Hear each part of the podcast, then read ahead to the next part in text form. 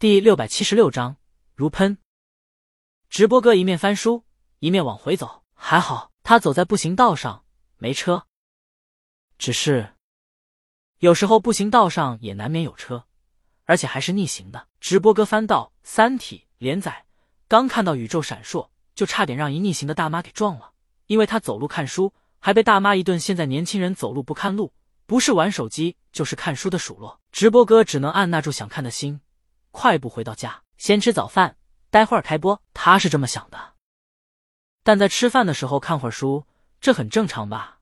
这是再巴适不过的事情了。然后直播哥就陷进去了。他推推下面的推友评论的针对，这七连载太他妈邪乎了，整个宇宙在为你而闪烁，是真的闪烁，不止观测到，主角还亲眼看到了。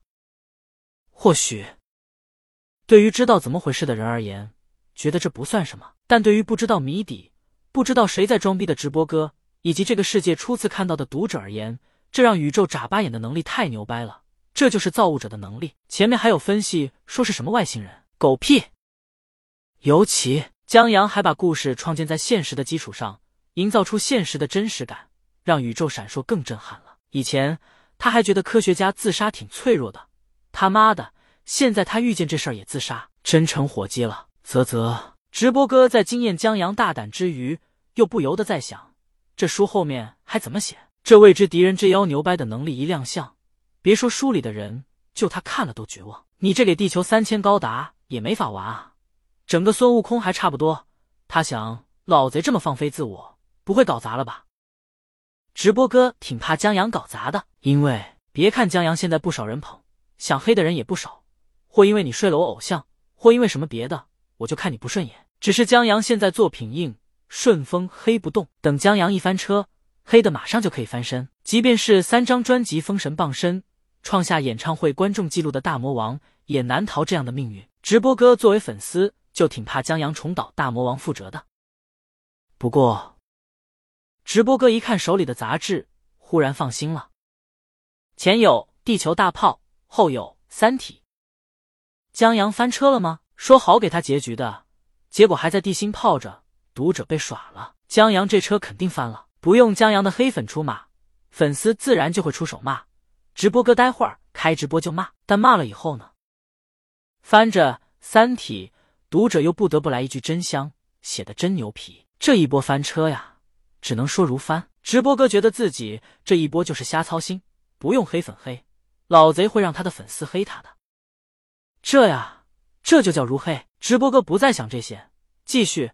他现在太想知道江阳怎么往下写了。然而，这一期的连载没有给他答案。不过，这后面的故事还是很精彩的。什么寻找外星文明的红岸基地，游戏里太阳忽然熄灭，快速升空，来来回回毁灭世界。老汪破解出这个世界是有三颗太阳什么的，再加上可以让宇宙眨巴眼的存在什么的，让直播哥看的又觉精彩，又云里雾里。唯一让他觉得牛皮的是一句话：“佛祖保佑我主脱离苦海。”也不知道为什么，就看到这句话的时候，直播哥炸毛了，有种大师我悟了，但悟出什么又不知道的感觉。然后他看了一下时间，妈呀，这都十二点多了！直播哥忙到电脑前，打开直播软件，顺便看了一下推推。他推推关注的人全为看老贼吃瘪而来，粉丝很纯，虽然少，但这会儿推推下面评论很多。说好十点直播呢，这都一点了，你的节操就跟我追的作者一样，不见一点。就因为你这一拖，老贼又舒舒服服过了两个小时。当初来催更的人，绝大部分都是想看，戴上他眼睛续集，都想看到他被救出来，可以说是这个故事的铁粉都期盼一个好结局呢。结果江阳来个这，显得他们的催更就是个笑话。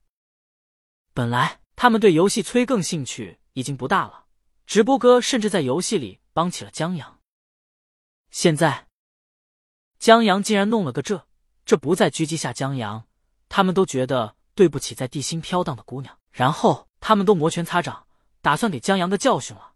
直播哥竟然迟到了，这怎么能原谅？所以直播哥刚一开直播，就迎来一大波问候。直播哥抱歉，对不起，对不起大家，刚才看《三体》入迷了。弹幕：老贼这期《三体》。连载还是不错的，基本可以确定敌人是外星人了。虽然叶文杰暂时说红岸基地没找到外星人，但既然出现了，十有八九是让宇宙眨巴眼，不可能是外星人吧？马上有人跟着讨论，直播哥的直播间也是催更党们谈论的基地，现在就已经讨论到佛祖和我主了。直播哥挺喜欢这氛围的，这也是许多江阳的科幻书迷喜欢来这儿催更的原因吧。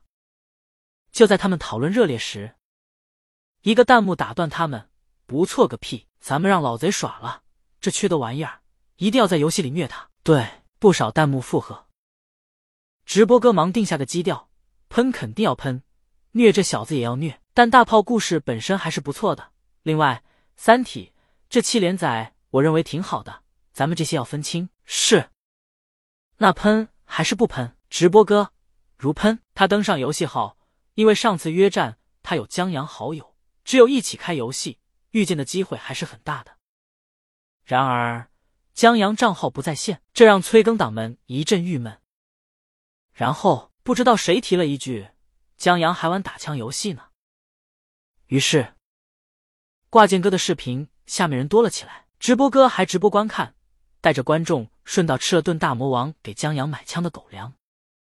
然后他们在视频评论区留言，打算把挂件哥也拉入到催更的队伍中。只是他们想要找江阳出气的计划，在短时间怕是要落空了，因为江阳去踩点了。明天就是马拉松开跑的日子了。对于江阳、老庄他们而言，明儿是很重要的日子。他们这半年的训练，就为了明天那一跑。要是因为不熟悉路况什么的给耽误了，那可就太遗憾了。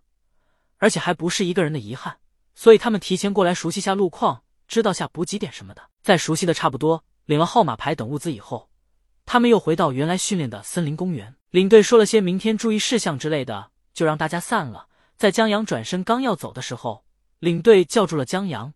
明天可能会有新闻报道，你做好采访的准备。我江阳觉得这不好吧？采访别人的话还是个社会新闻，采访江阳的话这就变娱乐新闻了。